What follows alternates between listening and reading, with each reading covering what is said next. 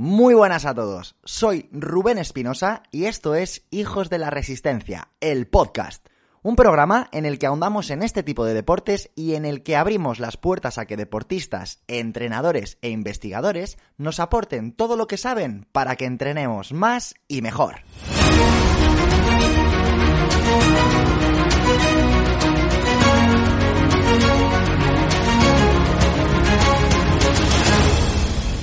¿Cuántas veces me habéis dicho, Rubén, se te ve el plumero? Hablas mucho de carrera, hablas mucho de triatlón, pero apenas estás generando contenido sobre la natación. Sí que es cierto que hemos hecho algún episodio específico de esta disciplina, pero ha llegado el momento de hablar y de hacerlo bien y con criterio de unas de las modalidades más técnicas que existen en los deportes de resistencia. Para ello hemos traído a un invitado muy especial. Él es entrenador superior de natación y ha competido durante más de 10 años como nadador de alto nivel en aguas abiertas. Entre sus grandes logros destacan su puesto número 15 absoluto en el ranking final de la Copa de Europa en 2004 y el récord del descenso del Ebro, atentos a esto, de 15.400 metros en 1 hora 32 minutos. Echa cuentas y te sorprenderá al ritmo al que nadó este superhombre. En el mundo del triatlón es entrenador nivel 3 de esta disciplina y especialista en paratriatlón y en larga distancia. No solo podemos decir que es un gran conocedor del triatlón desde el punto de vista técnico, también lo conoce y muy bien además desde el punto de vista competitivo. Debutó en el Campeonato de España de larga distancia en 2016 y quedó en segundo lugar solo por detrás del grandísimo Gustavo Rodríguez. En 2017 quedó cuarto en esta misma competición en Girona, marcando el mejor parcial de natación y del segmento de carrera. Es campeón de la Serie Mundial en Yokohama en 2016 y además, mostrando una parte de lo que le caracteriza como persona, ha participado como guía en la élite del paratriatlón, quedando campeón de Europa en 2019 y ganando una Copa del Mundo. Actualmente es el director técnico del Club Triatlón 401 en el que lleva a más de 110 deportistas. Hoy vamos a hablar de natación para todos los públicos con Ángel Salamanca.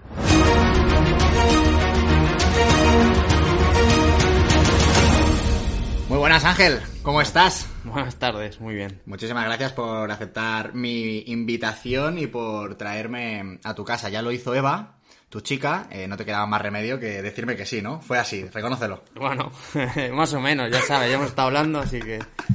Bueno, eh, lo primero, antes de, arrancar, mm, me ha llamado la atención eh, eso de, del récord en el, en el descenso del Ebro. He sacado las cuentas y algo tiene que haber mal por ahí, porque si los cálculos no me fallan, 15.400 metros nadando en una hora 32 minutos, eso es nadar a 35 segundos el 100. Sí, sí, con, con, con, el, corriente con la corriente a favor. Pero 35 segundos el 100, ¿eso se puede hacer de verdad? Pues debe ser. Allí ese año llovió mucho y, bueno, eh, la verdad que nadar a esa velocidad, que se puede nadar pocas veces, eh, es una sensación brutal.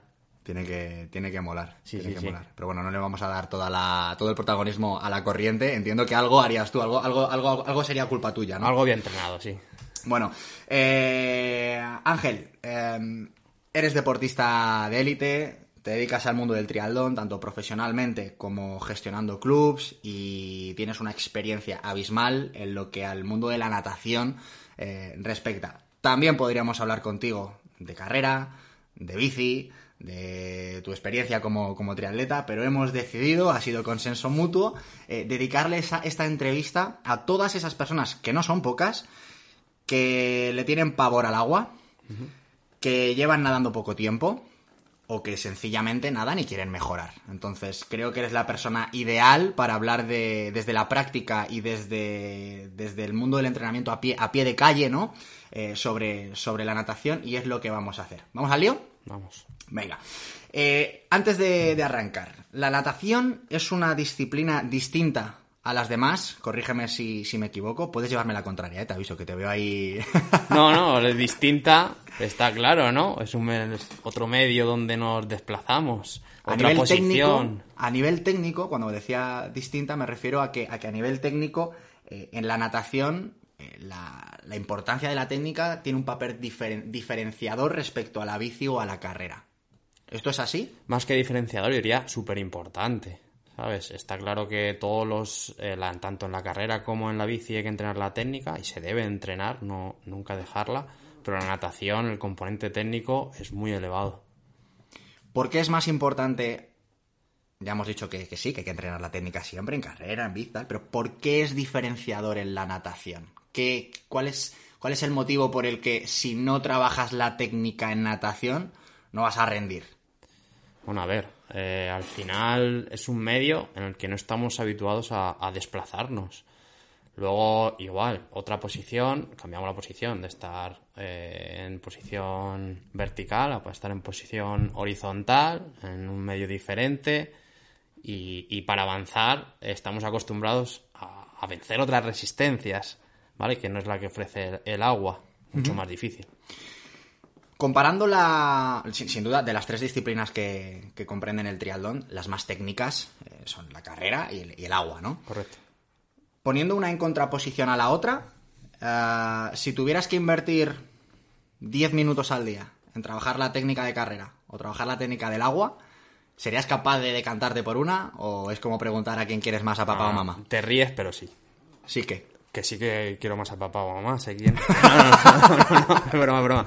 Eh, la, la natación, sí. Trabajarías más la natación. Vale. Ahí es, ahí es a donde iba. Habrá personas en casa, que ya sabes que yo siempre me pongo en el lugar del oyente y estarán diciendo, pues no me convence del todo la explicación, porque en, en mi cabeza, en la de ese oyente eh, del que estamos especulando, estará pensando, si yo corro mal técnicamente, ni voy a correr, ni... pues, bueno, puedo correr, pero me voy a lesionar. Sin embargo, si yo corro nado mal técnicamente, hay riesgo de lesión. O sea, ¿cómo me convencerías de que la técnica es innegociable en natación? Ostras, es innegociable yo creo en todas. Sigo pensando lo mismo. Pero, como yo le digo a mis deportistas, al final todo el mundo corriendo av- avanza, pero todo el mundo que nada no avanza. O sea, que mueve los brazos no avanza. Entonces, si tú quieres mejorar la natación, y encima que estamos en un mundo de resultados, si quieres mejorar tus resultados en natación, tienes que aprender a avanzar. ¿Qué es lo primero en lo que te fijas en un, en un alumno cuando llega a la, a la piscina el primer día y se tira al agua? Vale. eh, en realidad, eh, cuando se tiran es en la respiración. Pero antes de tirarse, ya lo hemos hablado un poquillo, eh, siempre mi consejo primero, sobre todo con los chicos, porque las chicas suelen tener un- una indumentaria mucho mejor, es en el, en el bañador. ¿Vale? Por favor, que traigan bañador. Me da igual que sea un poco más largo, un poco más corto, pero que no entren con pantalón. ¿Vale? Al ¿Por final, qué? sobre todo por la resistencia que hace, te cambia la posición, te, te dificulta la, la natación, la técnica. Entonces, yo creo que la ganancia solo en cambiar de un bañador eh, a un pantalón, ya has ganado muchísimo más y no te has tirado al agua. Pues esto puede parecer muy, muy obvio para algunas personas, pero efectivamente eh, para otras eh, sigue- siguen viendo a- al italiano conquistador cuando ven a un hombre con, con el bañador de slip, ¿no? Con el que nadamos. A ver, siempre diría que cuanto más pequeño el bañador, mejor. Menos resistencia vas a hacer, pero claro, ya luego entra la imaginación de cada uno de a lo que acabo de decir. Si te pasa, si te lo quitas, la resistencia aumenta. Eso es, si me lo quita la resistencia aumenta. Correcto. Totalmente. Como ves, está permitido todo aquí. Eh, habías dicho que entonces, en el momento en el que ya está solventado ese primer paso de llevar la indumentaria adecuada, te tiras al agua y en lo primero en lo que te fijas no es en la técnica, sino en la respiración. Esto me llamó la atención. Sí, cuando viene un deportista nuevo, eh, muchos de ellos, el problema que tienen no es que sepan avanzar mejor o peor, es que no saben meter la cabeza o no saben cuándo respirar o cómo respirar. O sea, no saben que debajo del agua se suelta el aire y fuera se coge, sino que ellos lo que intentan es salvarse. Tienen instinto de supervivencia. Entonces, ¿qué haces? Fuera del agua, sacas la cabeza y ¿qué haces? Coger y soltar aire. Claro. La metes. Y dentro no haces nada. Coger y soltar aire. Eso te dificulta mucho la natación. No solo eso. También ya te está dificultando la posición. Porque tú levantas la cabeza todo lo que puedes. Pues eh, creo que uno de los, de los primeros, de lo primero que me, que me gusta a mí fijarme la gente y, y ver que hacen bien es si saben respirar. No tengo ningún problema en una persona que viene nueva dejarle cinco minutos haciendo respiraciones, como cuando los cursillos o cuando somos pequeños, que lo primero que se enseña muchas veces es a eso. Entonces, eh, por, por ir un poco, vamos a intentar crear un árbol, ¿vale? Genealógico, pero en vez de poner a papá, a los hijos y a los nietos, vamos a ir dibujando el camino de una persona que se tira al agua desde que no sabe hasta que sabe, para que todas las personas que nos escuchen encuentren su, su rama, ¿no? Vale. Entonces, si yo me tiro al agua y ves que no soy capaz de gestionar la, la- la respiración, ponme un ejemplo de un ejercicio de respiración que me puedan beneficiar y que me enseñe a a respirar. En el mismo bordillo, aprender a coger aire fuera, meter la cabeza y soltarlo por la nariz. Coger aire fuera o otra vez y ese proceso repetirlo. Que tú ya sabes hacer eso, lo puedes hacer lo mismo en el bordillo, posición horizontal, te agarras, intentas mover las piernas y pues moviendo un brazo y sacando la cabeza siempre por el Vale. lateral. ¿Hay una indicación concreta del tiempo que tengo que invertir en coger aire y el tiempo que tengo que invertir en soltarlo? Eh, no, no hay una indicación concreta. Eh, yo siempre eh, eh, aconsejaría a la gente que trabaje una respiración bilateral, ¿vale? Que sepan respirar por los dos lados. No hace falta que respires cada tres brazadas. Si quieres luego lo explicamos esto. Pero sí que sepan respirar por los dos lados. Y como vamos a hablar de natación y natación en triatlón, fundamental. Fundamental respirar por los dos lados. Vale, esto ya es un, es un tip importante. Suponiendo que yo me tire al agua y veas lo contrario, que digas, hostia, este tío respira como Dios, ¿no? Que, bien respira, fíjate que, que cómo coge aire y cómo lo suelta, ¿no? Llegado a ese punto, ¿cuál sería el siguiente paso? la posición del cuerpo. Me gusta mucho a mí eh, saber, eh, saber cómo la gente se desplaza en el agua, qué posición llevan. La respiración ya de por sí trae consigo mismo la posición de la cabeza. La posición de la cabeza, tú sabes que si la levantas, tu culo tiende a hundirse. Si la bajas, tu culo tiende a, a levantarse. Pues eh, la posición es fundamental. Al final, el, el cuerpo que más resistencia ofrece somos nosotros. Entonces, si hacemos que haya menos resistencia, pues más rápido avanzaremos. Claro. Y yo creo que es un trabajo, no es gratis, porque esto ya no es gratis, esto ya es un, un proceso que cuesta. Además, eh, ya entra aquí el tema de la edad, de la complexión de la gente, chica, chico. ¿Qué diferencias hay? Entre, primero, entre una persona joven y una persona, mm, no es que se deje de ser joven, pero una persona que se tira al agua por primera vez a una piscina con 40 años, no es mayor, pero, pero lleva 40 años sin nadar. ¿Qué diferencias encuentras? Pues yo lo que veo es, es la flotabilidad, ¿vale? Una persona que, aunque la flotabilidad de una persona de 40 años que lleva muchos años nadando puede ser la misma que la de una persona que se tira de primeras, creo que no flotan igual. O sea, no- su cuerpo no, no, no hace la misma forma que una persona que lleva nadando toda la vida. ¿Y en sexos, chico-chica? Flotan mucho más las chicas.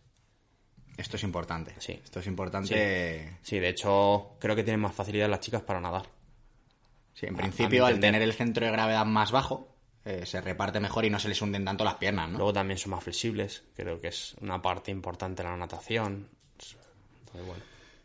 Siguiente punto, y ya hilando con esto que has comentado de, de- del gran problema de que se te hundan las piernas, porque esto lo, lo- lo refieren muchas personas que se tiran al agua por primera vez o que llevan tiempo nadando y nadando no del todo bien, y dicen, a mí es que se me hunden las piernas.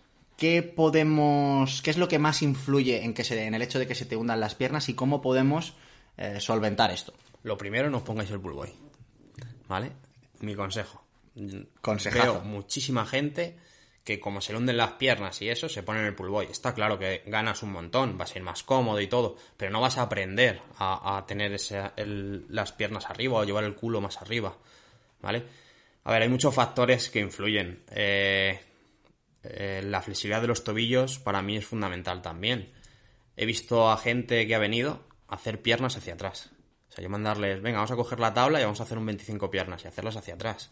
Y es porque su flexión de tobillo, al final no estiran el tobillo, llevan el, el tobillo rígido, como si estuvieras a 90 grados, ¿vale? Para que lo entendáis. Entonces, ¿qué pasa?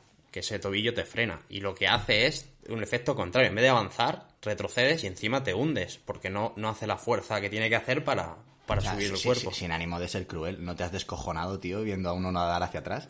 O sea, nadando hacia atrás, no, no, no de Pues- espalda, nadando hacia adelante y yendo hacia atrás. Eso tiene que ser de risa. Pues tú imagínate que el primero que vi fue a mi padre.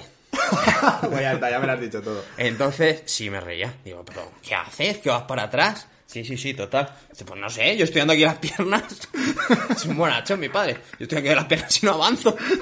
Y fue así, literal. Ostras. Se tiró cinco minutos en el mismo sitio. Y volvía para atrás. Se impulsaba y volvía para atrás. Digo, en la vida he visto esto. Es la primera vez. Pero luego he visto más casos. ¿Vale? Y sobre todo es eso. La, la posición de los, de los tobillos. O sea, el, el primer factor, hemos dicho, no utilizar el pull boy, que Sí, eso sí, me ha encantado, favor. porque esto es como, para que lo entiendan fácil en casa, eh, si te duele la espalda y te pones una faja lumbar, con la faja te va a dejar de doler, pero en cuanto te la quites vas a ser más débil todavía. ¿no? Pues es un poco lo mismo, ¿no? Pues Sí. eh, no, te- no- no nos pongamos eh, la solución rápida para mantener el problema cuando nos, nos quitemos el pull boy. Y en cuanto al tobillo, movilizarlo, entiendo, Sí. y luego trabajarlo como si fuese una aleta. Eso es. Eh, nosotros en el club insistimos mucho al principio el tema de, de la fuerza del, del tobillo, en, en estirarlo bien, en que los chavales desde bien jóvenes ya sepan dónde va el- cómo va el tobillo, que lo fortalezcan, todo eso. Esto seguro que te lo han dicho. A mí es que se me monta el pie. Ostras. ¿Qué si, hacemos vi- con encima, esto? si vienes de correr, ¿Qué hacemos con esto? ¿Qué podemos hacer cuando nos llega alguien y nos dice que a la tercera vez que se impulsa desde la pared de la piscina se le monta el pie? pues... eh, Que se jodan. No, Porque te- jodan, es la cara que has puesto. Sí, sí, sí, no, es una situación compleja porque realmente yo no te sé decir la explicación. Tú imagínate que esa persona ha estado todo el día trabajando de pie, no ha bebido agua. Hay muchos factores. Viene de entrenar el, el cemento de carrera o de, o de ciclismo. E- Es, difícil. Eh, Bueno, yo lo que les digo es eh, intenta relajar al máximo las piernas, o sea, al, al hacer el movimiento que sea un movimiento fluido, que no sea un movimiento que tú tenses toda la musculatura, que muchas veces pasa por eso, el tema de, de los tirones. Sí, que vamos Porque- con una rigidez previa, ¿no? Sí. Ya como tensos. Además, eso que has dicho es muy habitual, no sé si te habrá pasado, pero... Que se me monte el- en la planta del pie eh, cada día que nado. Sí, ¿no? A ver, cada día que nado me pasa al final de la sesión seguramente... Además, yo, por ejemplo, eh, no sé virar. Ajá. Eh, no hago bien los virajes, o sea, soy un pato mareado haciendo los virajes. Entonces tiendo a aprovechar mucho el impulso, pero mal ejecutado. Entonces pego unos trallazos a la pared, o sea, yo hago sentadilla con peso, vamos, hago una sentadilla con submáxima cada vez que me impulso en la, en la Sí, pared lo único y que se me yo- montan. El, el dedo ese viene un poco más, yo creo, también del tibial, ¿no? De la zona del tibial. Puede venir de muchas, a nivel biomecánico, de muchos sitios distintos. Y depende, como bien has dicho, eh, si venimos de la bici, que venimos de empujar y tirar de un pedal, a si venimos de correr, que venimos solo de empujar, el, el régimen de contracción es distinto. Pero yo creo que influye más la segunda variable que has dicho. Lo de la- el ir deshidratado, el ir fatigado, o no es lo mismo nadar a las 8 de la mañana que nadar a las 8 de la tarde después de 12 horas trabajando. Sí, sí. La, la composición bioquímica de la sangre no es la misma y la predisposición a, a sufrir esto- estos agarrotamientos es muy habitual.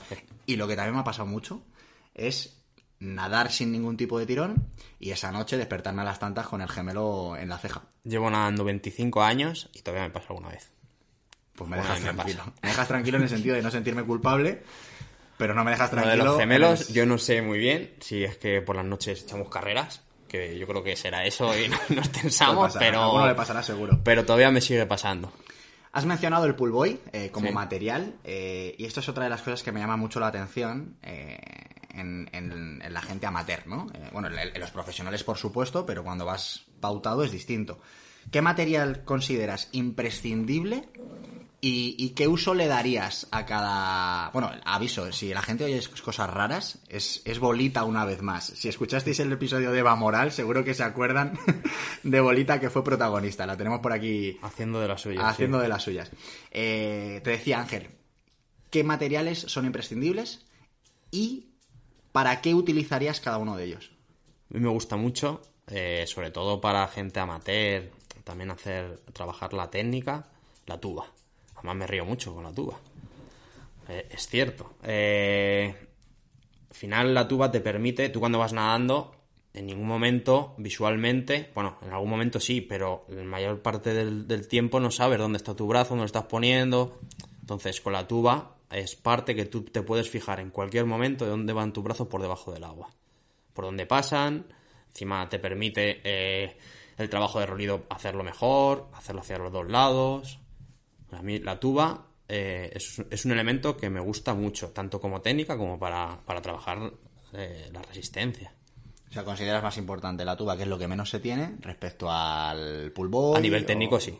A nivel técnico, sí. Fantástico. Claro. A partir de ahí. Creo que, por ejemplo, el trabajo de piernas es fundamental. Eh, hay que trabajar las piernas, que mucha gente se olvida. Es que yo no avanzo con las piernas. Típica. Y no lo hacen. Y al final. Eh, no sé qué entrenador me dijo una vez que. Porque yo no me voy a las piernas nadando. Yo he sido de solo las piernas para eh, equilibrar mi cuerpo. Ahora muevo bastante las piernas, ¿eh? De que hago triatlón. Y me dijo que las piernas son las que dan de comer al león. ¿Sabes? Porque al final eh, el avance de la pierna, o sea, lo que ganas con la pierna es ridículo comparado con lo que ganas con, con los brazos. Pero la, el tema de que las piernas te ayuden a mantener una posición correcta, a no frenarte, todo eso, eh, la ganancia, aunque sea mínima en cuanto a tiempo, puede ser muy grande en cuanto a nivel técnico. ¿Y qué mate, con, qué con qué material podemos trabajar las piernas? Siempre con tabla. Tabla. ¿vale? Eh, antes de usar las aletas, que se pueden usar con la tabla. Tabla, tabla, tabla, culo arriba, culo fuera del agua, patada amplia desde la cadera, ¿vale? Que la gente sepa que nace de la cadera, no desde el cuádriceps. Importante ese tipo Sí. de cosas. Sí, sí, sí. Que el tobillo lo lleven relajado, que piensen que su, su pie es una aleta y que tiene que estar todo el rato eh, relajado y que tiene que hacer un movimiento hacia abajo y hacia arriba relajado. Eso. Entonces, los, los flexores y los extensores de cadera deben de participar de la misma manera que el cuádriceps en la patada. O sea, el eso psoas es. y el glúteo De tienen hecho- que De tirar. hecho, diría que una de las cosas, ya eh, enlazando con la parte primera, que puede ser también que la gente le cueste es porque su movilidad de cadera es muy reducida. Otro aspecto entonces a Sí, trabajar. Sí, sí, sí. El tema de la movilidad de cadera, al ser tan reducida, la patada, si es solo de rodilla para abajo, al final tiendes a hacer fuerza solo con el cuádriceps y, y a doblar el tobillo. Vale, o sea que si hay alguna persona que nos está escuchando y cada vez hace que hace tabla, patada de crawl, piensa, me arden los cuádriceps y nada más, es que algo está haciendo mal. Eso es, sí, algo falla. ¿Vale? Normalmente lo que más arde realmente sí que son los cuádriceps. Seguramente sea si valoramos el componente de Sí, cada lo que más, pero no lo único. claro. es. Ahí está el tema. Eso es. Ahí está el tema. Vale, entonces tenemos eh, la tuba, que es indispensable. Tenemos la tabla. Joder, es que me hace gracia porque... me- Pero las piernas no solo con tabla, sino también tra- trabajo de piernas lateral. Tú haces un trabajo de piernas lateral en el que al final, eh, cuando estás en horizontal o en eh, posición dorsal o ventral, tu cuerpo eh, está limitado por la posición de tu culo o de tu cadera con respecto al agua. Pero en el lateral, tú puedes llevar, sobre todo para trabajar este tema de movilidad, las piernas por delante de tu cuerpo y por detrás de tu cuerpo. Entonces, es importante también que las piernas se hagan sin tabla, lateral, para que eh, seas consciente del movimiento. Es mucho más fácil. Trabajo de técnica de piernas, que también tiene técnica, ¿vale? El pierna lateral, que se puede hacer y, y- y de esa manera ser tú consciente de que tu patada debe ser amplia. Es, es curioso, insisto, porque estás dando una prioridad o un orden que es absolutamente contrario a lo que la gente hace. La gente le dices, trabaja la pata, la, me compro unas aletas. Se me hunde la cadera, me pongo un pull boy. Y, y, de hecho, tubas es lo que menos se ve en cualquier piscina en la que no hay un entrenamiento guiado con un entrenador como puedan ser tus grupos, ¿no?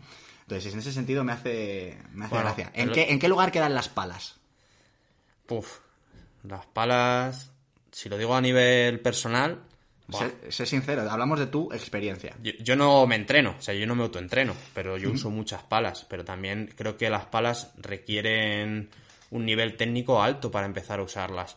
Yo recuerdo cuando empecé a usar las palas eh, que me cansaba muchísimo, porque también hay que saber mover unas palas. ¿Qué palas?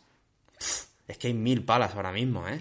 Yo sigo con las rojas antiguas de agujeritos. Pero ahora que si metes el dedo pulgar, que si tal Claro. hay, hay muchas avances o no avances, ¿sabes? Vale, entonces lo que es indispensable es la tuba, es eh, la tabla y a partir de ahí lo demás suma. ¿Correcto? Lo he resumido más o menos bien para que la gente se lleve una idea clara. A ver, yo creo que todo al final es.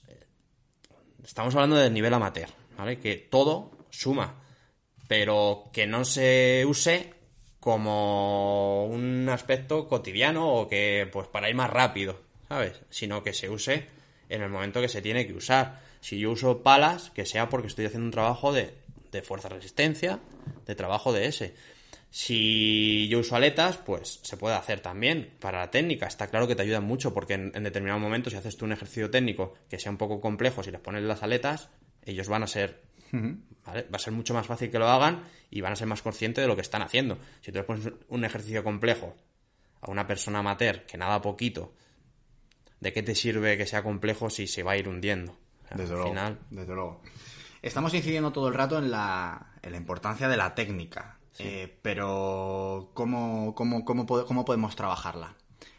Y cuando digo cómo, la pregunta real sería: ¿en qué momento de la sesión? ¿A través de qué tipo de intervalos? Y lo más importante, ¿con qué tipo de ejercicios? Vale. ¿En qué momento de la sesión? Trabajar la técnica fatigado. Encima, si eres un deportista amateur, no sirve de nada. Porque ni la vas a trabajar ni vas, ni vas a hacer nada. Cuando trabajemos técnica, estamos haciendo técnica. Es muy importante. O sea, no es pasar los metros. La técnica, como cuando a mí me preguntan mi- mis chavales o mis deportistas más mayores, digo, es que, es que me cansa la técnica. Digo, "Es que entonces lo estás haciendo bien. ¿Vale? Si te está cansando la técnica, te está- lo estás haciendo bien. Porque yo hago técnica y te puedo asegurar que si pongo eh, un baremo del 1 al 10, yo voy a 5 en, una en técnica. O sea, a mí me cuesta mucho hacer técnica. O sea, no, vamos, no es que me cueste, sino que el nivel de esfuerzo tiene que ser elevado y tienes que estar centrado en lo que estás haciendo. O sea, de nada vale hacer técnica y tú solo querer llegar a la pared, a la otra pared, a la otra pared, sino si te han mandado un ejercicio, intenta hacerlo de la mejor manera posible. Importante esto. Sí. Que le prestemos realmente atención y que sea un trabajo cognitivo. Eso es. Sí, ¿Verdad? sí, sí, totalmente. O sea, si porque vas a perder 5 minutos más y vas a, a quitarle 200 metros, o sea, que ni te lo pienses, porque esos 200 metros no te van a servir de nada. Y esos 5 minutos de más que le vas a invertir en, el mismo, en el mismo, los mismos metros, eh, te van a ayudar mucho más. Esto realmente es extrapolable a, a cualquier trabajo de técnico, de carrera Sí. o, o de cualquier otra disciplina. Si estamos aprendiendo y no estamos trabajando la técnica en fatiga, el, el sistema nervioso tiene que estar fresco. No, lo siguiente. Sí, sí, estamos hablando todo, todo desde el nivel amateur. Eso es, eso es. Otra cosa es que luego ya alguien profesional como tú, pues quisiese trabajar la técnica en condiciones de fatiga. O mezclándolo con algunas series de Eso velocidad, con lo que sea. sí. Eso es, pero vamos, el 99,9% de la gente que nos escuche probablemente eh, no tengan el récord, en- bueno, probablemente no, no tienen el récord en, en el descenso del Ebro como es tu caso. Ahora sí, eh, ya hemos dicho que eh, la trabajemos descansado. La pregunta sería, eh, ¿cada cuánto tiempo? ¿Todos los días? ¿Y con qué ejercicios? Bueno, también depende de la fase de la temporada. Porque si ya llevamos una planificación, es verdad que muchos, si seguimos hablando del nivel amateur, nuestras horas son limitadas de agua. Entonces, hay que invertir tiempo en la técnica, sobre todo al principio de temporada. Pero si ya tenemos una planificación en la que ya tenemos que meter otros aspectos, pues hay algún día pues que no hay que hacer técnica. De hecho, a lo mejor si a ti te fatiga mucho la técnica, quizás si tienes un trabajo luego exigente, pues bueno, no pasa nada. Ese día no haces técnica y lo haces otro día que tengas un trabajo más cómodo. Sobre todo que a ti a nivel mental tampoco te produzca decir, joder, es que tengo técnica, luego esto, luego esto. Sino que, pues, Sí, que no. céntrate en lo que tienes que hacer hoy. Entonces, ¿cuándo? ¿Cuántos días? Pff, Cuanto más mejor, está claro. Pero siempre que no sea por pasar la técnica. ¿Cuánto le mando yo a mis deportistas? Pues si nada, en tres días, dedicado, un día le tenemos dedicado a la técnica, aunque haya otros aspectos en la, en la, en la sesión, ¿vale? A lo mejor otro día eh, tienen algún ejercicio de técnica como recordatorio, que sigan haciéndolo, no se le incide tanto, y ya otro día, pues, que tienen ya el trabajo más específico. ¿Y ejercicios? ¿Qué ejercicios recomiendas si es que hay alguno que puedas pensar que vale para todo el mundo y que Sí, seamos sí. capaces de Hay describir? mil ejercicios. Eh, para todo el mundo. Eh, yo creo que lo que hay que hacer es ir de lo más básico, sobre todo si estás aprendiendo, y luego ya meterte en ejercicios más específicos. De nada sirve que tú le hagas a un deportista un gambril parando con el codo arriba, si ese deportista no sabe mover las piernas y se te va a hundir. ¿Qué se hace? Está claro, al final si estamos en un grupo es, es difícil de gestionar. Eh, buscas un poco ejercicios para todo el mundo. Pero si tú entrenas solo o entrenas en un grupo, pero tienes la posibilidad de ir un poco más... eh, o el típico ejercicio que se mandan de que, venga, hoy 8 de 50 técnica, cada uno libre. Pues busca el ejercicio que mejor se adapte a lo que tú peor haces, ¿vale? Y no me hagáis el de rozar dedos, ¿vale? Ese ejercicio está muy bien, El de rozar dedos por, eh, por el agua, por sí. el agua, el de Eso es. los Está muy bien, pero yo creo que mucha gente lo hace para Es que terminar. mola mucho. Creas la estelita ahí con los dedos en el agua. A mí me gusta ese ejercicio realmente. Yo sé lo ¿vale? único que hago. Es broma, broma.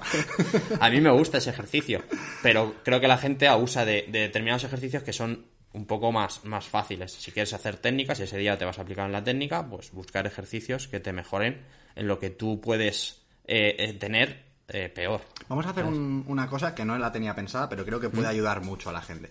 ¿Cuáles son los puntos? eh, yo creo que si lo describimos anatómicamente es más sencillo para el que nos escucha. ¿Cuáles son los puntos a trabajar en el gesto de natación? Por ejemplo, me lo invento en la carrera para que veas Sí, a lo que no, me no, no, refiero, no, ¿no? sí, La entrada sí. del apoyo, la Entiendo, el braceo. Simplemente dividir por fases. Eso es. De hecho, nosotros muchas veces lo que hacemos es una técnica.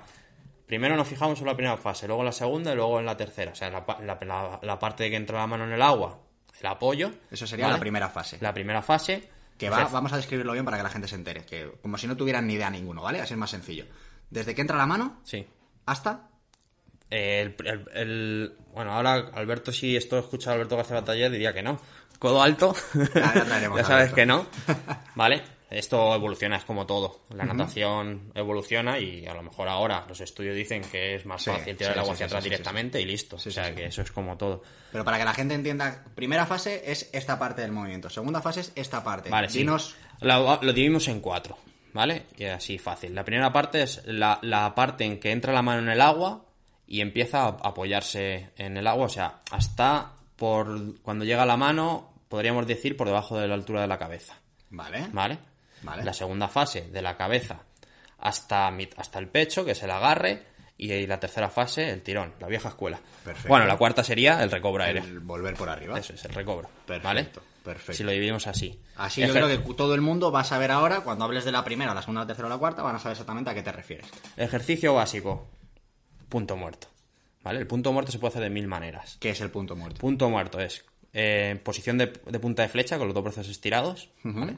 Pensar que estáis en posición horizontal y lo que hacéis es con un batido continuo, ¿vale? Importante que llevéis el El batido, batido son continuo. las piernas, ¿no? Sí, las piernas. Yo tengo que traducir ¿vale? todo para que todo el mundo se entere. No, no, mejor, mejor. Eh, luego hablamos de la coordinación también de las piernas brazos. Vale. ¿vale? Muy importante, que creo que es otro de los de las cosas que la gente falla, simplemente porque nadie se lo ha explicado cómo se coordinan. Y es, es Vale. bastante sencillo, ¿eh? Entonces va- vamos a tener cuatro fases y Sí. luego el, bat- la, el- la- La coordinación, Vale, eso es. Perfecto. Como he dicho, punto muerto. Ejercicio muy básico, fácil de hacer, ¿vale? Y lo único que tenemos que hacer es dar una abrazada, volver a la posición de punta de flecha, seis patadas, ocho patadas, lo que queráis parar. O sea, lo que queréis mantener la posición, no parar, ¿vale? Y ahí, y el otro brazo. Un brazo, otro brazo. Un Siempre brazo, tiene que haber brazo. un brazo extendido adelante. ¿Verdad? Yo diría que, que los dos tienen que estar extendidos adelante. Ah, bueno, que se queda uno extendido Siempre adelante. Vale, hay uno sí, sí. que está ahí esperando a que siempre- llegue el otro eso es, eso para es. poder salir, ¿verdad? Sí, sí. ¿Vale? Ese es el ejercicio básico. Lo mismo se podría hacer solo con un brazo. O sea, solo con un brazo. Pero igual, que no sea, como le digo yo a mis deportistas, no paléis todo el rato. O sea, vayáis brazada, brazada, brazada. No. Colocaros bien la posición del cuerpo. Que si llegamos a la posición de punta de flecha, pues los dos brazos, o sea, que nuestro cuerpo esté en horizontal, no esté en lateral. Perfecto. ¿Vale? Que muchas veces la gente está en lateral y al final lo que estás haciendo es simplemente remar. ¿Vale? Vale. Colocaros bien, sentir que estáis bien puestos y tirar fuerte desde lo más adelante que podáis hasta atrás. ¿Qué buscamos? Eh, yo siempre les digo, tenéis que buscar desde la posición más arriba que tengáis del agua, que vuestros dedos empujan agua. O sea, la yema de vuestros dedos tienen que estar empujando agua. Después de esto, vuestra palma y sobre todo que no se os olvidéis del antebrazo, que empuja mucha agua. Al final es más grande casi que la, que la mano. Pues eso es eh, lo que nos tenemos que fijar en este tipo de ejercicios. Perfecto. Fase es- 1, para trabajar la fase 1, punto muerto. Realmente es para todas las fases, pero yo me centro mucho en esta fase con, Perfecto. con este ejercicio. Un ejercicio para la fase 2, sin recobro. ¿Qué es sin recobro? Hemos hablado de que la cuarta fase es el recobro aéreo, cuando los brazos vuelven desde atrás Hostia, hacia este lo adelante. odio, este lo odio. Mucha gente le odia porque al final es un fatiga mucho y se traga mucha agua. Es como nadar a perrito, pero bien. Sí, sí, sí, Es correcto. horrible. Correcto. Pues mira, nada perrito, pero bien, pero igual. Yo siempre insisto en que partan desde tocarse la otra mano. Seguimos con un brazo estirado, ¿vale? Que no vayan a perrito, un brazo otro, un brazo otro. ¿Por qué? Lo mismo, para que su cuerpo siempre esté en una posición, en la posición correcta al empezar la brazada. ¿Vale? Perfecto. Entonces tendríamos que intentar que nuestra propulsión hacia adelante sea en lo que dura esa fase 2, ¿no? Desde lo que es debajo de la cadera hasta el pecho, Hmm. Eso en ese es. margen. Sí. Perfecto. Yo creo que se entiende perfectamente. Todos Ejercicio- estos, sí. estos dos ejercicios, muy importante, también el tema de la cabeza. Fallo de, sobre todo, el punto muerto. La gente cuando hace punto muerto, su cabeza va arriba, oscilando arriba y abajo, arriba y abajo, arriba y abajo. Y cuanto menos te muevas, más rápido vas a avanzar. Menos resistencia vas a crear, entonces vas a avanzar más rápido. Entonces, siempre que tenéis que pensar que la- el agua está en vuestra frente, ¿vale? La mirada se dirige hacia abajo y un poco hacia adelante, ¿vale? No levantéis la cabeza de más, porque al final A lo Mitch Buchanan. Sí, os va a bajar el culo y os va a frenar más, ¿vale? No bajéis la cabeza de más porque en el cogote también se frena. Qué daño ha hecho los vigilantes de la playa a la natación, ¿eh?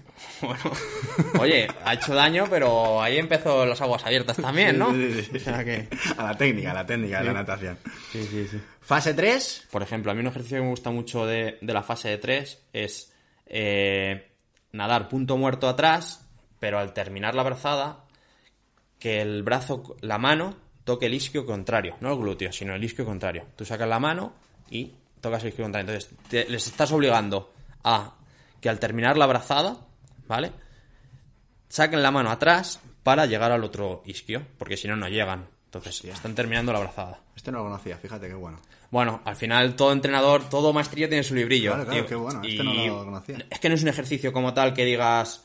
Hay muchos Sí, ejercicios. que, lo has- que te lo has inventado tú como los buenos ejercicios, que se Sí, inventa vamos, una persona o, o lo he visto y he dicho, ostras, ese me gusta. Eso para trabajar esa parte No seas tan humilde, cuélgate el cartel, hombre. Ponte la No creo, todo está inventado en esta vida. o sea que. Fase 4, Recobro. el recobro. ¿Vale? Eh, he discutido el recobro, ¿vale? Porque realmente el recobro no avanzas.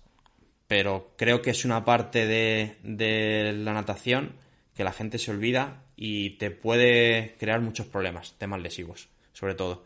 Recobro tiene que ser, debería de ser con el codo alto, la mano abajo, ¿vale? Un recobro en el que un hombro esté dentro del agua y el otro esté fuera del agua, ¿vale? Y entonces siempre, ejercicio, hemos hablado antes, que no lo hagáis, pero un ejercicio muy bueno para esto es rozando la- con los dedos, con las uñas, con los dedos, con las puntas de los dedos, desde atrás el agua hasta adelante, lo más posible. Siempre pensando que el codo tiene que ir eh, mirando a- al techo de la piscina, ¿vale? Y que la mano intentéis que no vaya pegada al cuerpo, sino que el brazo haga como 90 grados, ¿vale? Vale. ¿Por qué es esto también? Porque el cuerpo tiene simetría. ¿Vale? Entonces tú cuando nadas, si tu brazo por fuera va recto, tu otro brazo, el que está dentro del agua, tiende a ir recto también. ¿Vale? Entonces, al final, ¿cómo se avanza más? Está claro que en velocidad, lo más rápido es aquel que llega al otro punto. Pero nosotros somos un deporte de resistencia y lo queremos para avanzar lo mejor posible, para avanzar lo más rápido posible o, o aguantar el mayor tiempo posible, es que el, el brazo tenga una, una correcta posición. Y debajo del agua siempre se ha dicho que el brazo pues tiene que estar doblado, que empujando una- con la palma de la mano de una, desde lo más adelante hasta más atrás, pues eh, al final la simetría hace bastante. Joder, menudo repaso le acabamos de dar a esto. O sea, eh, Ejercicios básicos. ejercicios básicos Sí. para cada una de las fases creo que está perfecto y que puede ayudar a muchas personas. Hay muchos más, ¿eh? Resumiendo, por, por supuesto, por supuesto, o sea, que nadie se ancle en esto, pero Sí. como inicio o si alguien detecta que comete errores en alguna de esas fases, puede empezar a aplicar esto. Podríamos Sí, hacer o- un o- episodio de cada fase. Claro, claro. o que busquen, si no, ejercicios que se asemejen a estos, porque luego hay mil variantes de cada ejercicio. Perfecto. Para hacer un resumen y que la gente lo tenga claro. Fase 1, hemos dicho eh, que se me cae el boli. Punto muerto. Fase 2, eh, no hacer recobro.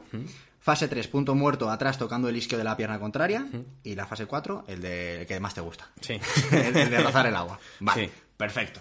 Bien, eh, ahora que hemos visto más o menos la técnica y que todo el mundo tiene esa, ese ciclo de la abrazada y el recobro en la cabeza, la pregunta obligada es, eh, ¿qué diferencias hay desde el punto de vista técnico entre, uno, nadar en una piscina y competir en piscina, dos, nadar en aguas abiertas y tres, nadar en un triatlón? Que son cosas, son deportes distintos desde el punto de vista técnico. Muy, muy distintos. Cuéntame esas diferencias, ¿cuáles son? A ver, la natación más o menos lo hemos dejado claro. Eh, la posición del cuerpo es una re- respiración lateral, vas de pared en pared, un deporte de locos. Sí, ¿vale? de Sí, sí, acuáticos. sí, totalmente, contando baldosines. Al final, eh, las aguas abiertas y el nado en trialón eh, se parecen en, el, en que, bueno, estás en un medio diferente que no es una piscina, ¿vale? Eh, cambias que siempre tienes que mirar hacia adelante por el tema de las referencias hacia dónde tienes que ir. Pero bueno, eh, luego entre las aguas abiertas, que yo he hecho aguas abiertas y el triatlón, la forma de nadar es, es diferente. Sobre todo es diferente, eh, aparte de que en aguas abiertas normalmente las distancias son a partir de 5.000 metros, distancias oficiales. En triatlón ninguna llega a 5.000, bueno, ultra Ironman y esas cosas, pero dentro de oficial también. Eh, la forma de nadar, si nos ceñimos a las pruebas olímpicas, un 10.000 en natación, un 1.500 de, de, la, de la parte de natación de- del triatlón, pues sobre todo se diferencia eh, no solo en la forma de nadar en cuanto a ritmos, ¿vale? Sino también en cuanto a frecuencia de brazada. eh, que lleva más? Pero cuéntanos un poco la... Sí, sí, sí. Eh, al final, en larga distancia, con piscina, se podría asemejar en que tu frecuencia de brazada o tu manera de nadar es parecida. Lo único que cambia, pues que estás en otro medio y que siempre tienes que ir hacia una boya mirando y todo eso.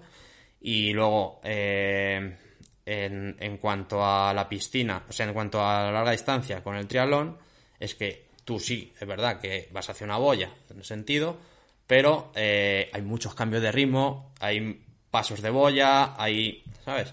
Que se, se cambia el nado muchas veces en, en- en un, un tiempo de, de- o sea, en un determinado tiempo muy pequeño. Tienes que mirar hacia adelante cada X brazadas para no desorientarte. Eso Eh, algo, algo que me llama la atención es eh, esto respecto a las aguas abiertas, que tienes experiencia muchísima en este sentido. ¿Cómo cambia tu técnica? Uno, cuando el oleaje es inexistente o es alto, porque no es lo mismo nadar en Zarauz que nadar en el Mediterráneo. Sí. Y eh, las corrientes, que a mí personalmente me acojonan. ¿Has tenido alguna experiencia? No, yo no he tenido ninguna experiencia mala, la verdad, con las corrientes y eso. Bueno, a favor sí, en el Ebro, ¿eh? Sí. Qué cabrón, no te la calles ahora. Sí, sí, sí, sí, sí. Joder, esto es un tema que se puede alargar mucho porque es que cada sitio es diferente. Tú dices que en el Mediterráneo, en Zaragoza, me imagino que te referías a que en Zaragoza hay unas olas de la hostia y el Mediterráneo es más calmado. Pero es que unas olitas de 50 centímetros pueden ser peor que olas de 2 metros. Pero mucho peor. O sea, hay veces que tú puedes nadar en un pantano, un embalse, y hace aire y puede ser una tortura la natación. Y dices, joder, pero si más o menos es un agua calmada, pues eh, Esas solitas te las vas comiendo sí, constantemente. de hecho es una de las partes que siempre para entrenar triatlón deberíamos entrenar en, en zonas de aguas abiertas. Sería lo ideal. Sí, sí, o sea, no, no quiere decir que solo se entrene, pero sí que, se, que de vez en cuando se intente ir a zonas con, con aguas abiertas, eh, pantanos, embalses, ríos, donde se esté permitido, o al mar, los que tengan la posibilidad.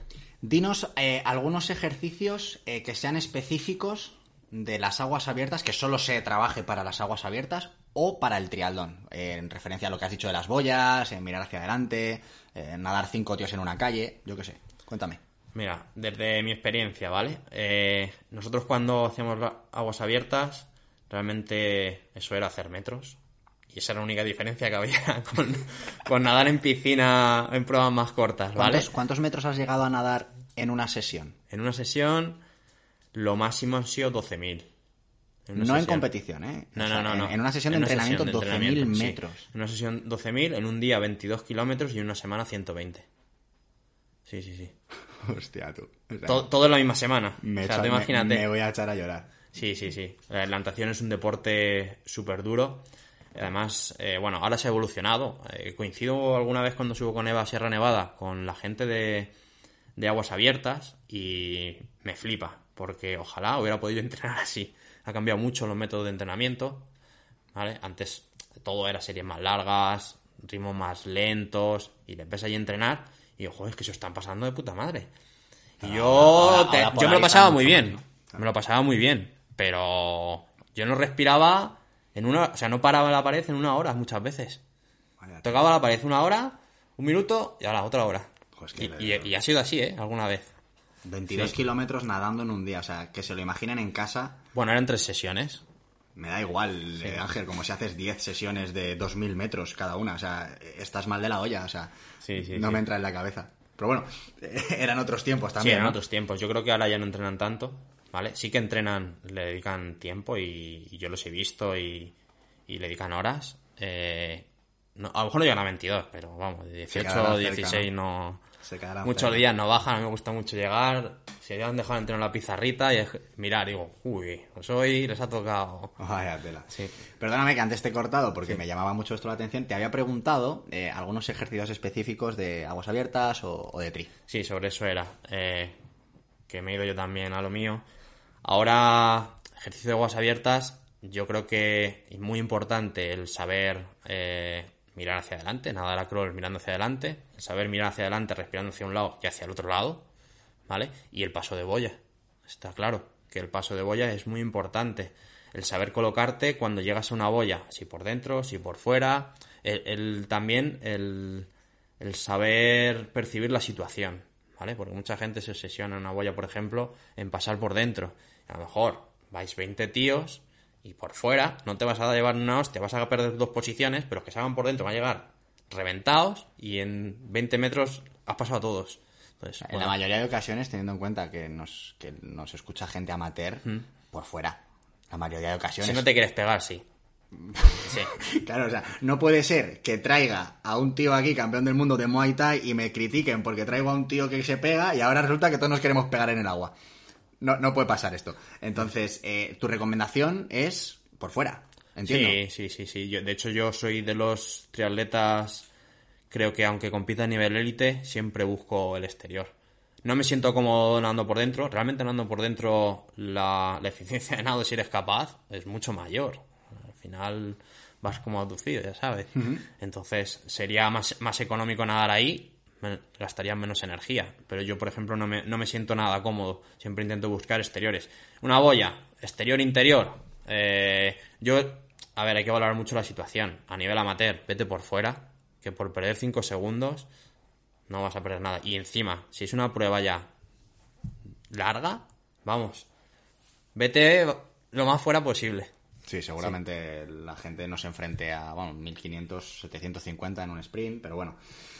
Eh, me, me llama mucho, mucho la atención el, el cómo expresas las sensaciones que te puede generar una boya, ¿Eh? que te sientes más cómodo nadando por dentro, por fuera. O sea, yo me puedo sentir más cómodo por fuera porque no tengo miedo a que me revienten la cabeza. Pero yo no tengo el nivel necesario como para percibir que la boya me abduce, por ejemplo. O A que, ver, no es que te sea, aduce, pero ves que la gente se va a cerrar y por ahí no vas a pasar. Y si tienes opción de por fuera por dentro, pues bueno. Sí, pero ahí- esa percepción del espacio Sí. en el agua, los, los mortales como yo la perdemos. Bueno, O sea, yo he nadado en sitios que lo he visto desde fuera y he dicho, qué guay el sitio. Pero me voy a, me pongo a nadar y no tengo ni idea de dónde estoy. O sea, y, y de hecho eso, es- eso es- esto es un problema que creo que nos pasa a la gran mayoría de, de personas que practicamos esto por puro hobby, y es que perdemos la noción de dónde estamos, pero nos desorientamos muchísimo y, y por mucho que miremos a un lado, al otro, y, y de hecho me juego la cabeza a que muchas personas tienen que pararse en mitad de la competición para situarse en un momento determinado y decir, ¿dónde está la boya a la que tengo que ir? Sí, y pararte, literal. yo creo que eso es un problema de nivel técnico. De, de hacer ejercicio, de trabajarla hacia adelante. El problema es que muchas veces hacemos técnica en, en la piscina, porque no tenemos posibilidad de ir a un pantano, un lago, de respirar por adelante. Pero no lo hacemos en situación realmente de estrés, Claro. de ansiedad o de velocidad, de, de ir más rápido, de fatiga. Y ese es el problema. ¿Vale? A mí me gusta mucho con la gente, tanto trabajar series largas, fuertes, eh, respirando por adelante, como series de velocidad y deciros, oye, hoy os tenéis que ir cuatro en una calle. Y, y no es cuatro nadando, sino respirando por adelante. Se aprende mucho realmente. O sea, aprendes a agachar la cabeza, a saber si te van a dar, si no te van a dar, a mirar. Entonces, bueno. Y luego igual, eh, es que a veces miramos y no vemos. Entonces eso hay que practicarlo. Claro. Es que no es lo mismo mirar, yo levanto la cabeza y yo te digo que la mitad de las veces no veo nada. Pero sí que intentar, pues, practicarlo. Dice, pues en piscina, ¿qué voy a hacer? En vez de levantar una vez la cabeza y ya está, no, tres o cuatro veces seguidas sin ser consciente de lo que hay delante. Alguna vez con los más peques, bueno, con los mayores también, lo que hacemos es poner en la pared, si tenemos alguna cosa, ponerla y decir... ¿Qué hay? Eso es. Tiraros y me vais a decir qué hay. O, o me pongo yo enfrente y me vais a decir, cuando lleguéis, lo que yo os diga. Yo no le digo si voy a levantar una mano, si no, tal. Cuando llega, dice, ¿qué he hecho?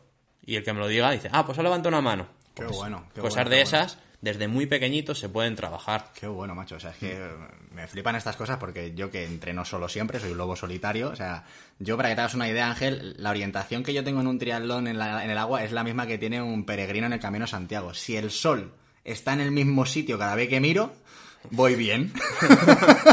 Es jodido. Ese es mi punto de referencia, el sol. Si está nublado, estoy jodido. O sea, para que te hagas una idea de- de- del nivel con el que estás aquí sentado. Muy importante también el tema de las referencias. ¿Sabes? Si tú vas a un sitio a nadar de aguas abiertas, pues que tú mismo ya te crees tus referencias. Oye, vamos a ir hasta ese punto.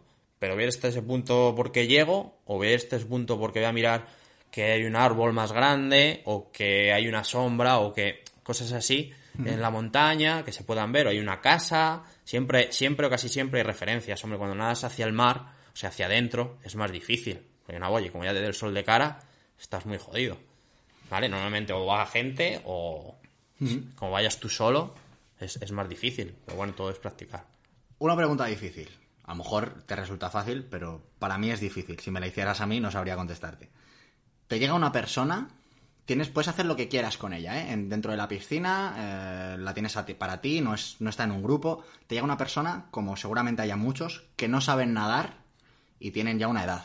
Y tienen pánico. Les gustaría hacer un triatlón, pero tienen auténtico pánico al agua porque no saben nadar. ¿Qué, qué pueden hacer estas personas? A ver, Que, a- que no sea aguantarse y no hacerlo, claro. no, no, no. Sí que, sí que ha habido gente que me ha venido que, ha tenido pánico y, y no todas, te puedo asegurar, que he conseguido que naden. Porque hay gente que, o sea, que es, es imposible, o sea, es muy, muy difícil hacerla nadar. Pero sobre todo, eh, lo que tú tienes que transmitirle es seguridad. Si le tengo que tirar en la piscina pequeña porque hace pie, pues empezamos la piscina pequeña, que no hay ningún problema. Que le tengo que poner un cinturón o una boya en el culo o lo que sea, se lo explicas para qué es y es que solo con eso eh, ya han ganado mucho. Aún así, te sigo diciendo que, que la mayoría de las personas que llegan con ese tipo de... no saben respirar. Y una vez que saben respirar, ya dicen, bueno, ya me relajo. A ver, siempre hay que intentar buscar que naden en una zona que se puedan agarrar si se agobian, todo eso. ¿vale? No, pero la, la respiración es fundamental, es lo que les permite estar tranquilos. Vivir, Claro, que si no... Exacto, exacto. Pues oye, ya es un paso para esas personas. O sea, Claro. volvemos a lo mismo. La respiración es, digamos, el origen de, de- de lo que es el hecho de nadar, ¿no? Eso es. Fuerza. Fuerza. ¿Qué pasa con la fuerza en natación? ¿Hay que trabajarla? ¿No hay que trabajarla? Porque yo veo a Michael lo- Phelps y está, es un orangután, pero luego veo a otros nadadores de larga distancia y son muy delgadetes. ¿Qué, puedo- Bueno. qué- qué pienso de esto? Eh, puedes trabajar mucho la fuerza, a lo mejor sigue siendo delgadete. No quiere decir Totalmente. nada. O Esto, sea esto que- es lo que piensa la gente. Claro, claro. Entonces, la fuerza, un triatleta se lo olvida. Yo tengo una guerra con la gente del club con la fuerza. ¿Les quieres mandar un mensajito? Ah, espero que lo oigan. Lo saben, lo saben. Eh, Tengo una anécdota muy buena con uno de los, de, de los deportistas que al TRX le llama Exterra. O sea, tú imagínate. Hoy he hecho Exterra. Sí, sí, sí. Y ese es de los que no quiere hacer fuerza. ¿Vale? Entonces... Qué grande. Sí, sí, sí. Y no, creo que es fundamental trabajar la fuerza. No solo a nivel, o sea, no buscamos una fuerza para ponernos fuertes, algunos sí, bueno, cada uno es libre de hacerlo, estamos en un campo amateur, o sea, es, es su hobby. Pero creo que lo que te va a ayudar a trabajar la fuerza, o sea, luego vas a evitar mucho tema de lesiones, un agarre mejor, todo eso eh, la suma de todo eso es mucho mayor que no hacerla. Siempre, tanto fuerza como para el agua, como para la carrera, para la bici. ¿Nos podrías enumerar tres ejercicios de fuerza que llamásemos general para hacer en una sala eh, o en casa, con gomas o con lo que sea, eh, y tres ejercicios más específicos? A ver, siempre de la natación hay que pensar qué grupo muscular es trabajo. Pues los tres básicos que siempre se han dicho, el pectoral, el tríceps y el dorsal. ¿Vale? Vale, el bíceps no, Pectoral, el tríceps y el dorsal. para la natación. ¿Vale? Siempre se ha dicho que los trabajos de, de estos son, son los mejores. Ejercicios más específicos. A mí siempre me ha gustado el tema de las cadenas cinéticas, ¿vale? Yo me acuerdo con uno de los fisios, ejercicios un poco más complejos, trabajando la cadena cinética, eh, trabajando solo con, una, con un agarre, tirando desde, desde arriba hasta atrás, o sea, buscando también ejercicios parecidos a la brazada, pero que, que trabajen más grupos musculares. O sea, Con no- una carga externa en el gimnasio, Eso ¿no? es. Vale, Cuando dices que carga- em, cadena cinética, para que la gente te entienda en casa, al final es un ejercicio multiarticular Eso es. que, que engloba un movimiento completo de todo el cuerpo y no de un segmento, o de un es. brazo o de una, o de una pierna. Vale, vale, vale. Perfecto. Em, vamos a irnos de la parte de la parte técnica, de la parte Espera, de espera, que se nos ha olvidado una cosilla. Ah, dale, dale, dale, caña. La coordinación de la patada. Joder, me lo dices ahora, desgraciado. Joder, que como estabas ahí. Yo me vengo arriba. Yo, yo- yo ya- vamos. Brazada, patada, que no se nos olvide. Dale, ¿Cómo caña. se mueven la braza- la- las piernas con respecto a la brazada? ¿Tú me lo sabes decir?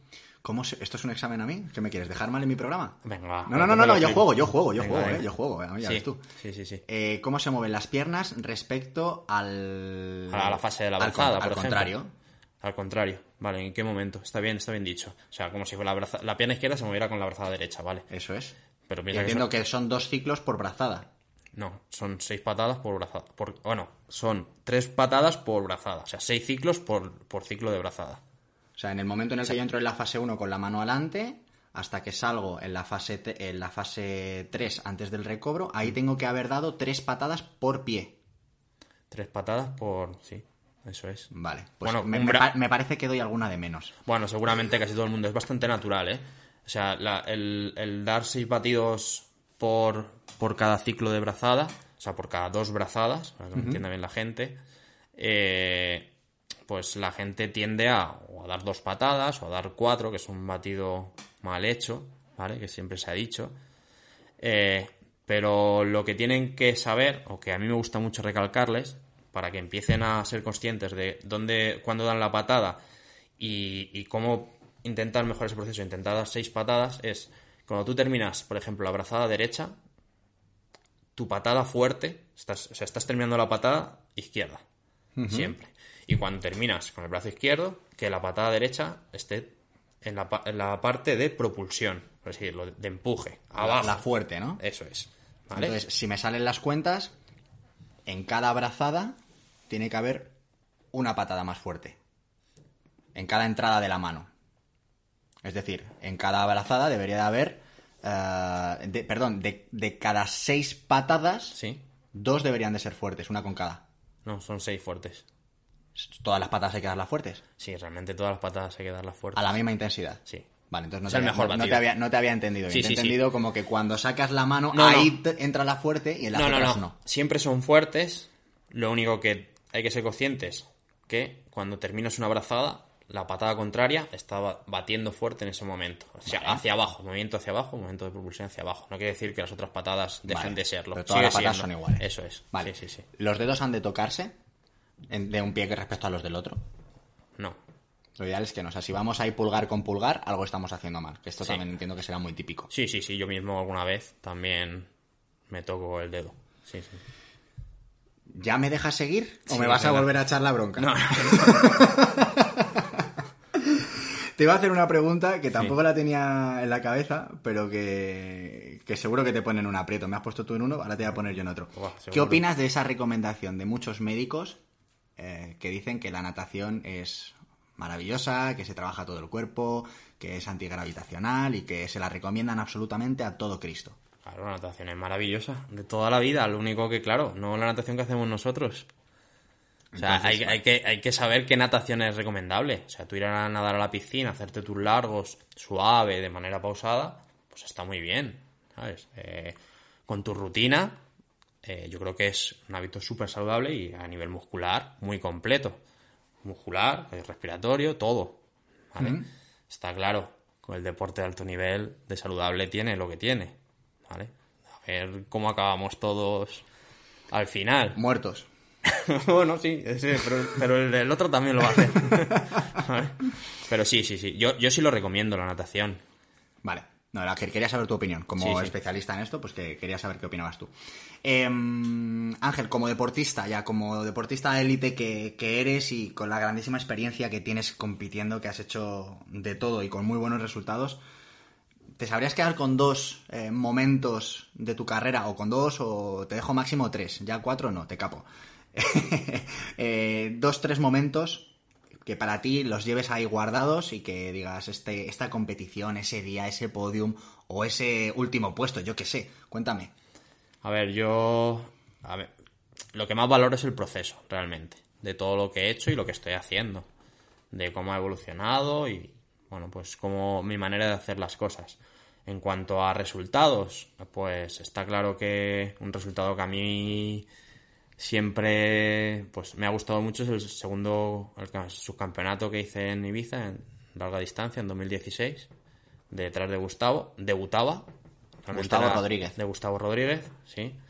Debutaba en esa distancia y bueno pues todo salió bien. Te puedo asegurar que llegué andando eh reventadísimo pero Llegaste bueno, segundo por delante de... por detrás de Gustavo Por, por detrás de Gustavo Rodríguez. sí Bueno, no, vam- mo- mo- vamos a decir detrás de quién quedaste, si no delante, ¿no? Que pues, puede sonar un poco Mm. prepotente, pero vamos, quedar segundo en un campeonato de España, eh, siendo tu debut en esa distancia, y que te gane Gustavo Rodríguez, que... Sí, vamos, para mí o sea, fue un momento, vamos, eh, épico. Brutal. Sí, sí, sí, sí. Brutal. Es como eh, desde que empecé a hacer triatlón, pues un momento que tú sueñas o buscas, ¿sabes? Llegar a un podio, un campeonato de España. Yo siempre he sido mucho de, de competir en el campeonato de España, siempre me ha gustado más que, que otras pruebas y pues bueno. ¿Por ese- algún motivo en concreto?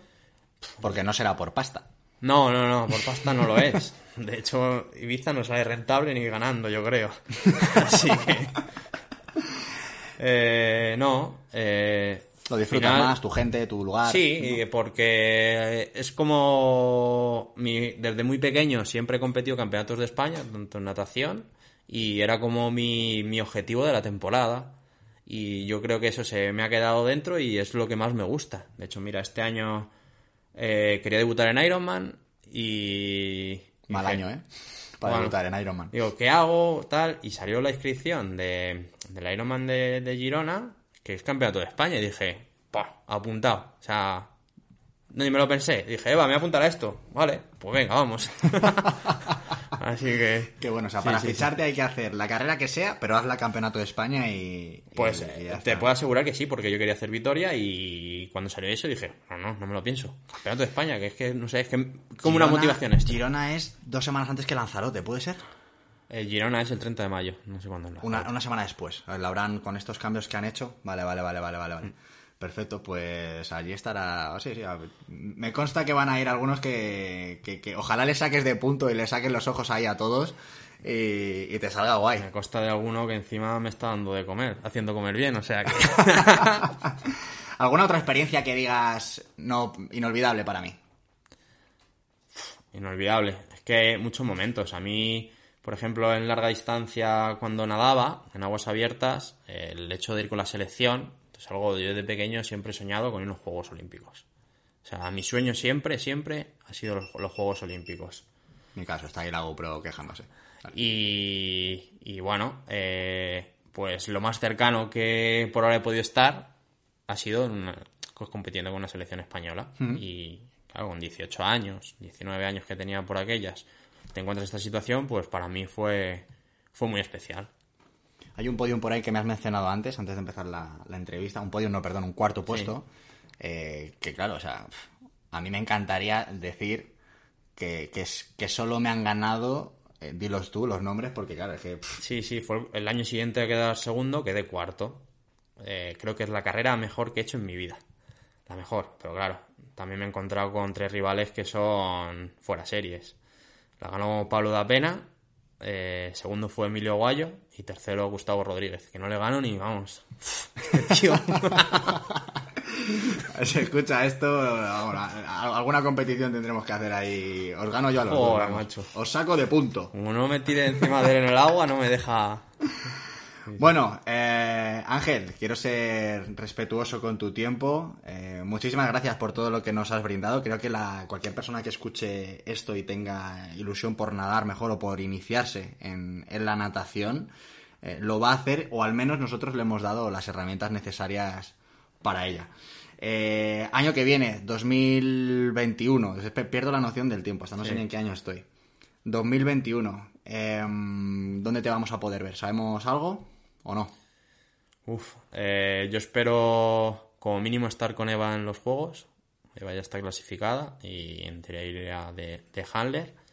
Y Handler es el el guía. ¿no? ayudante. No, no, handler es el ayudante, ¿vale? El No- ayu- no- Esto lo explicó Eva en su episodio, sí, sí, es verdad. El ayudante, ¿vale? Es verdad. Cuando está allí con en, en las transiciones y la ayuda pues del paso de natación a la bici y de la bici a, a la carrera. Pedazo experiencia esa, ¿eh?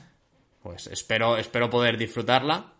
Ya y bueno, a nivel deportivo, pues eh, el objetivo de del Ironman de Girona Campeonato de Campeonato de España, España. pero vamos, los que me conocen, al final no me pierdo una, porque me gusta mucho competir por el club. eh, y como hay tantas competiciones, pues Eso es muy en bonito. todos los sitios pues intentaré estar. Que sí. Pues nada, te deseo toda la, fuerte de, toda la fu- eh, fuerza y suerte del mundo. Eh, se la deseo también a Eva, por supuesto. Ojalá esté ahí representándonos a todos en, en Tokio eh, y, y se quite esa espinita que, que yo creo que todos los deportistas nos hemos llevado. Los de muy alto nivel, los de medio nivel y los, y los malos como yo.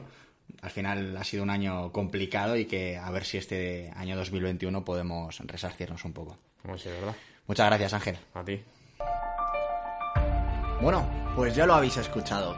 Qué maravilla poder conversar con una persona tan natural, tan sencilla y a la vez con tanto conocimiento y con tanta experiencia en su interior. Gracias Ángel por hacer sencillo lo realmente complejo y gracias a ti, mi querido oyente, por estar ahí en esta hora y casi 10 minutos ya que llevamos de programa. Si te ha gustado, si te parece que este tipo de episodios puede aportarle a tu gente, a tu club, a tus amigos, no dudes en compartirlo y ayúdanos a llegar a más gente. ¿Que quieres hacerlo de otra forma? Pues ya sabes que un like, un comentario, una reseña en Apple Podcast, eh, un compartir a través de redes sociales, cualquier acto de difusión o de reconocimiento nos ayuda muchísimo a seguir creciendo.